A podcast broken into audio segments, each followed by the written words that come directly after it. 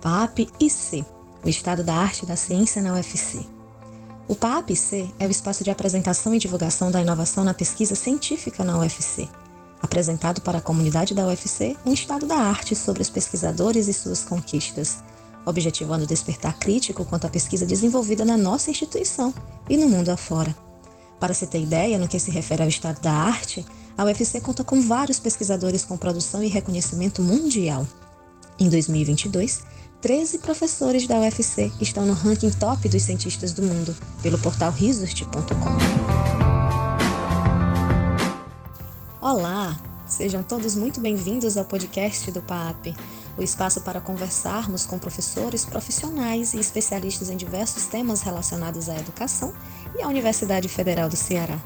Este podcast faz parte do programa de apoio e acompanhamento pedagógico da Coordenadoria de Inovação e Desenvolvimento Acadêmico, a Coideia, vinculada à IDEA. O PAP atua também em parceria com a Prograde, com a Progep e visa a integração e formação de professores, técnicos e estudantes da UFC, considerados a nossa tríade humana que dá sustentabilidade à universidade.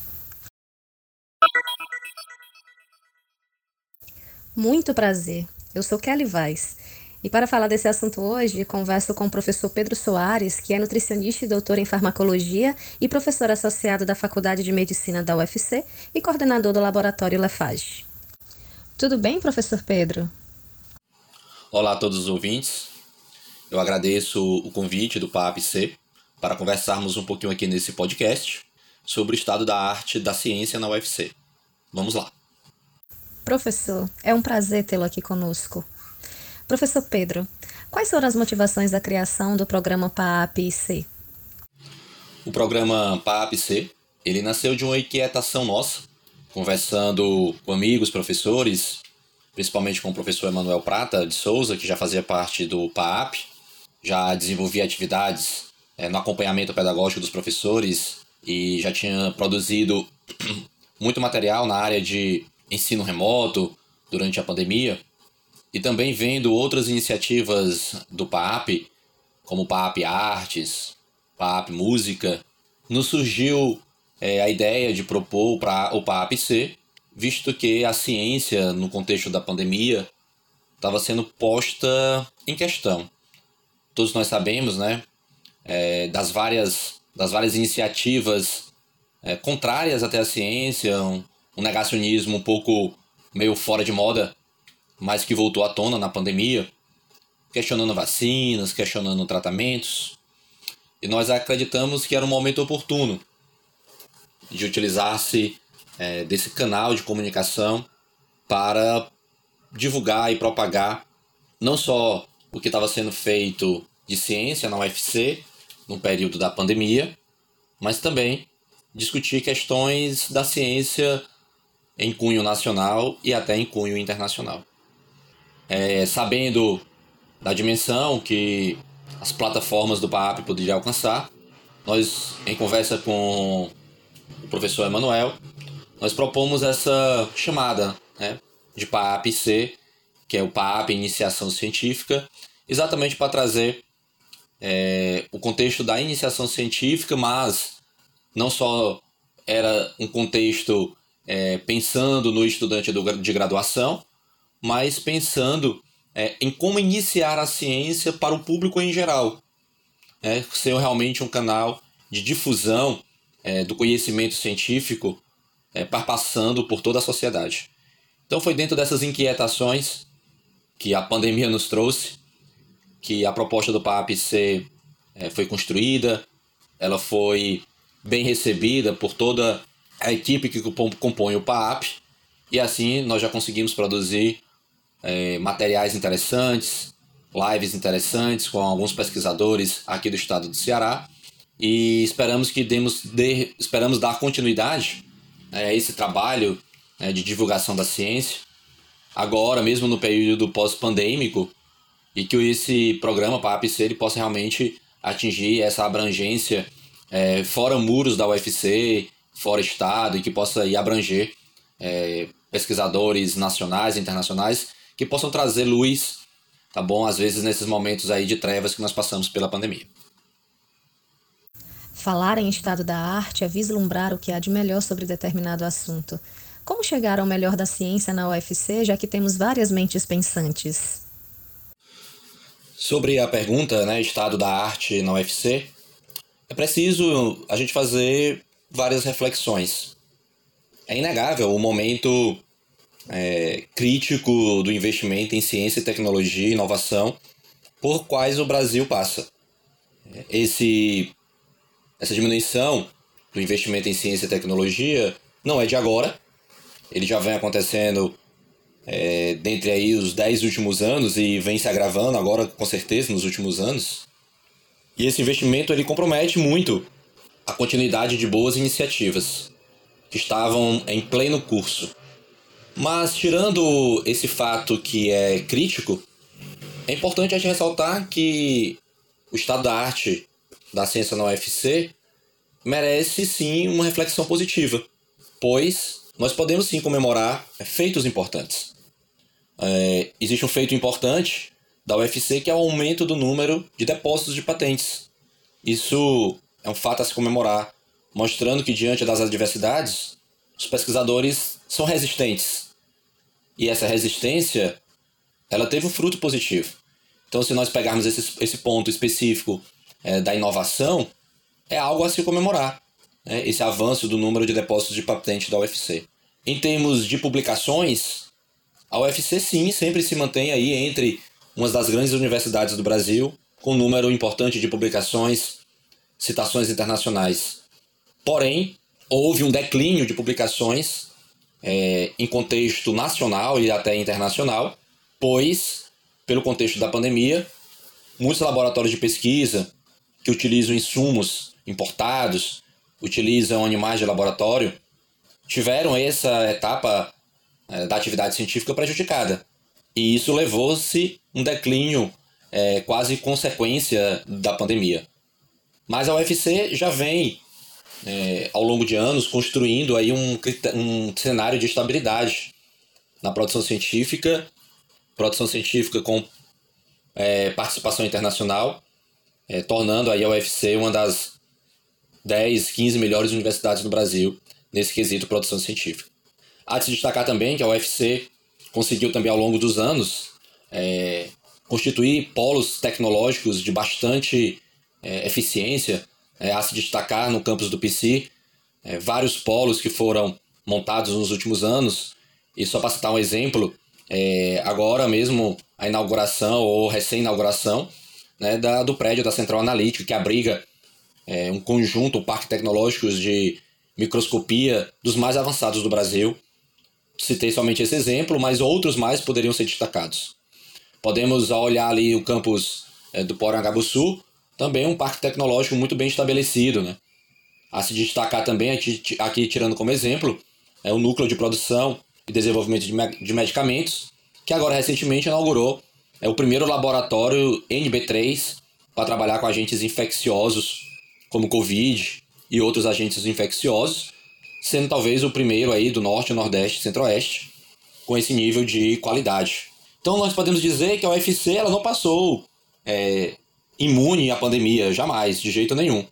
Mas a UFC é, ela, tá, ela construiu um estado da arte da ciência que nos permite é, serem resistentes nesse momento né, de corte de verbas, de um declínio de investimento em ciência e tecnologia e tentar aí dentro desse contexto da resistência é, subir a ladeira, né, vamos dizer assim novamente, é, da produção científica e do da consolidação é, desse desse ativo, né, é, científico que a UFC vem construindo ao longo de vários anos. Quais os temas que já foram contemplados pelo PAAP-C em linhas gerais? Sobre as temáticas abordadas no PAAP-C, acreditamos que atingimos o objetivo desejado, que era ter um programa multidisciplinar que pudesse abordar as várias temáticas da ciência. Nesse primeiro momento, imaginamos que seria interessante trazer para o PAAP-C convidados que eram cientistas-chefes do estado do Ceará. Para quem não conhece, o Cientista-Chefe é um programa lançado pela nossa Fundação de Amparo à Ciência, a FUNCAP, um programa bem exitoso que selecionou vários pesquisadores de ponta na sua área é, de interesse, na sua expertise, que pudessem trabalhar juntamente as secretarias do governo, aproximando a academia da sociedade ou das políticas públicas voltadas para a sociedade. Nesse contexto, o primeiro convidado foi o professor Antônio Gomes, que já foi pró-reitor de pesquisa e pós-graduação da UFC, que trabalha com nanoestruturas de carbono e que é um pesquisador de ponta, um pesquisador que agora recentemente foi escolhido como membro titular da Academia Brasileira de Ciências e que está dentro do programa Cientista-Chefe coordenando o programa como um todo. Então, o professor Gomes, dentro dessa sua experiência científica, ele trouxe para nós o panorama da ciência no Brasil, os investimentos e como esses investimentos podem reverberar em mais investimentos em ciência, em mais soberania nacional.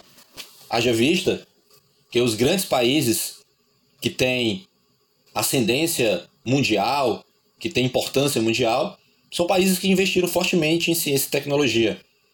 Investiram aí 3, 4% do seu produto interno bruto, o PIB. O Brasil vem patinando, talvez aí entre os últimos 20 anos, na ordem aí de 1% do PIB ou menos que isso.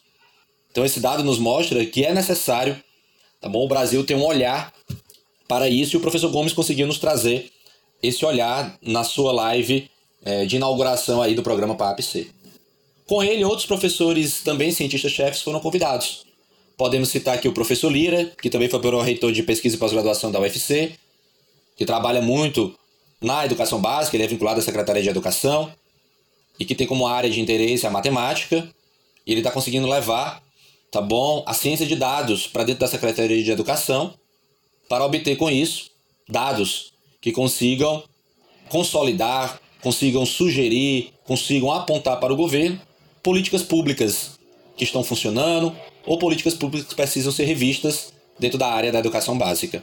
Ele está iniciando com a matemática, mas a ideia é passar por todas as outras áreas. Podemos destacar também a professora Márcia Machado, que é cientista-chefe vinculado à Secretaria de Proteção Social, que tem um trabalho belíssimo na área da saúde da mulher, na área da violência doméstica, na área de políticas da primeira infância. Também destacamos o professor Marcelo Oliveira, que é da área do meio ambiente, cientista-chefe, que nos trouxe aí uma abordagem bem interessante sobre os vários problemas do meio ambiente aqui na nossa capital e também no nosso estado do Ceará. Né, o professor Marcelo está tentando desenvolver né, uma biblioteca da flora e fauna é, do Ceará, para com isso mostrar todas as potencialidades que nós temos aqui enquanto bioma, Caatinga. E também o professor Marcelo trouxe outras abordagens sobre as dunas da Sabiaguaba, enfim, problemas do lixo. Então tá dentro desse contexto aí do PAP de trabalhar com as várias temáticas. Podemos destacar também que um convidado é, bastante interessante nesse contexto foi o professor Aldo Lima, que não é pesquisador-chefe, mas é um pesquisador que lidera trabalhos bastante interessantes na área de medicina tropical. E principalmente agora, nesses anos de pandemia, o professor Aldo se dedicou a trabalhar é, com trials clínicos para eficácia de drogas contra a Covid-19. Feita essa abordagem, eu quero destacar aqui que o PAP-C se mostrou, nesse primeiro momento, uma política é, dentro do PAP como um todo, bastante acertada, né, de divulgação científica, resgatando aquilo que eu falei no, na primeira resposta. A nossa ideia era exatamente essa, que o PAP pudesse, né, e ser, pudesse, pudesse trazer para a sociedade como um todo os grandes feitos da ciência e como esses grandes feitos têm impacto na nossa vida cotidiana, no nosso dia a dia.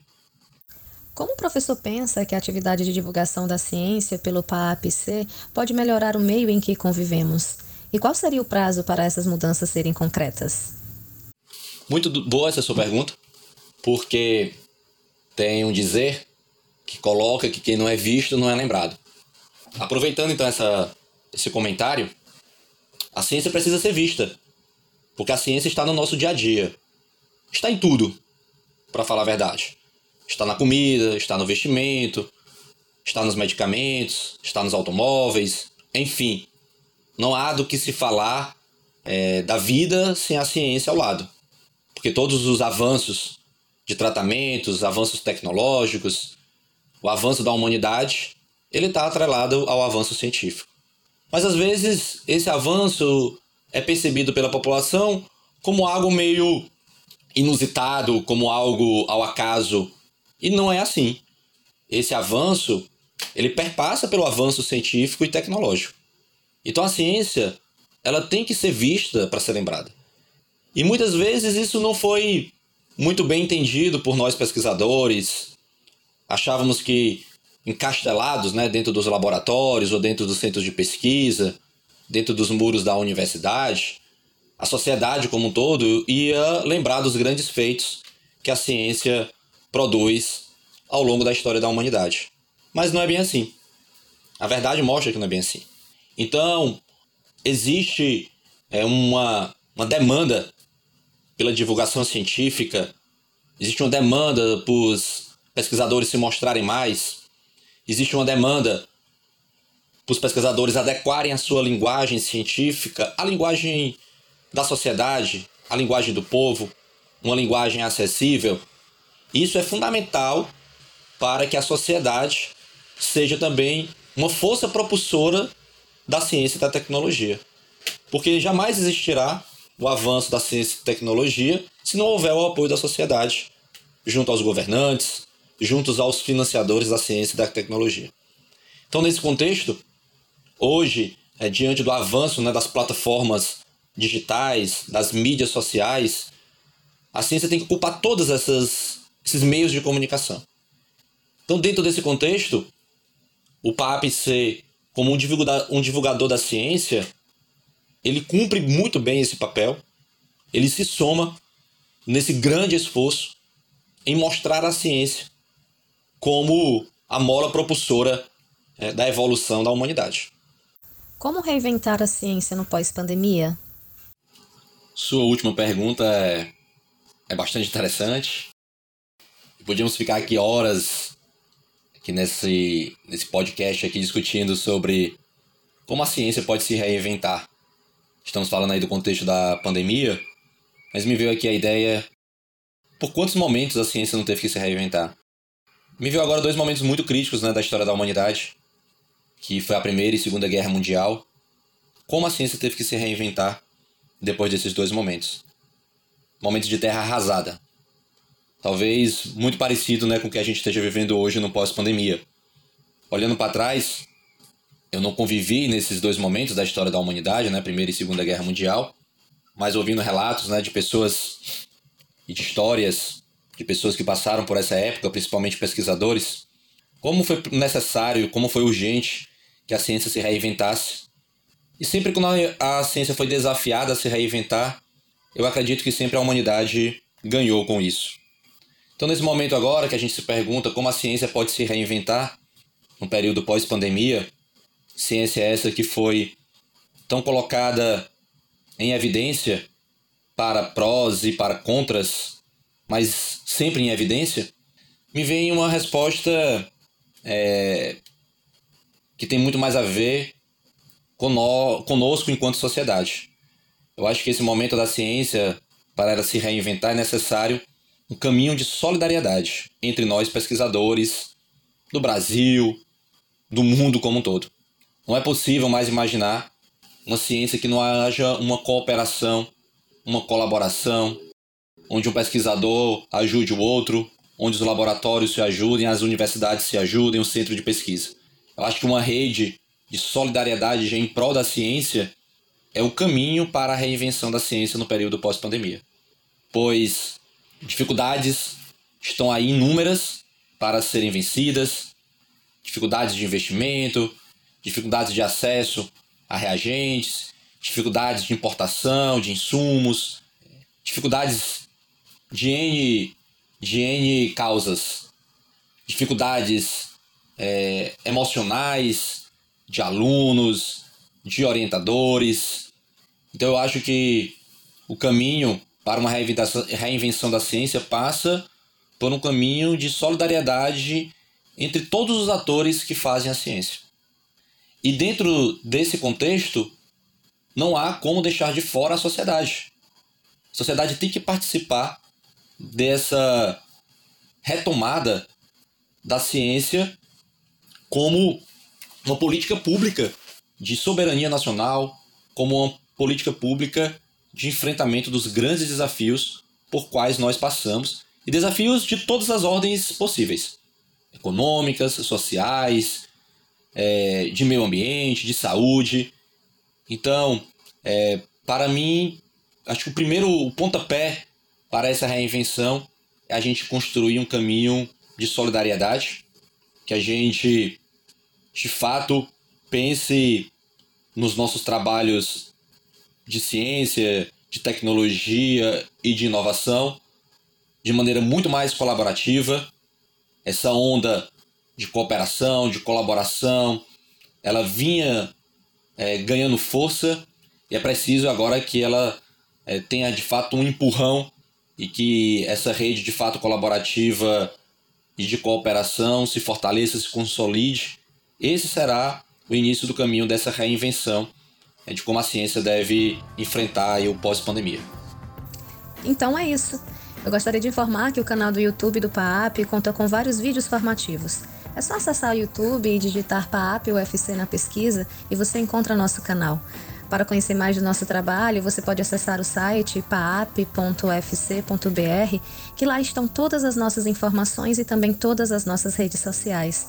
Professor Pedro, muito obrigada por ter aceitado o nosso convite de participar do nosso programa, falando sobre o estado da arte na nossa UFC.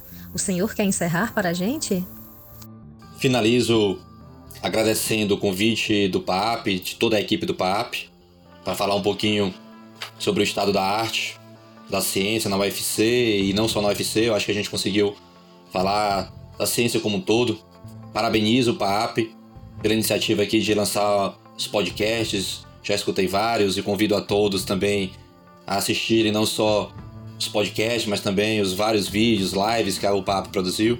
Aproveitando a última resposta né, que a gente falou, isso é uma maneira de se reinventar, eu acho que o PAP está fazendo muito bem, se reinventando, utilizando aí essas várias formas de comunicação.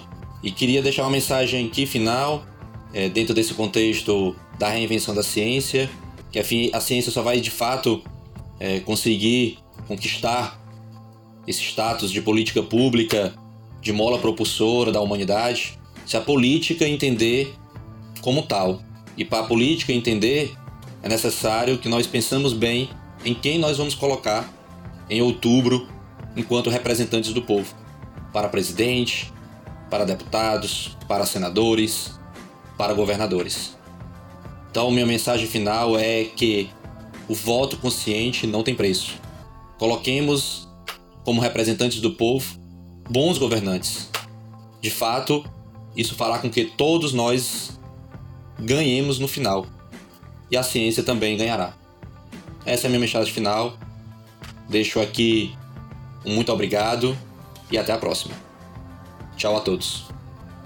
Prazer foi todo nosso, professor. Então é isso. A todos um grande abraço e até o nosso próximo encontro.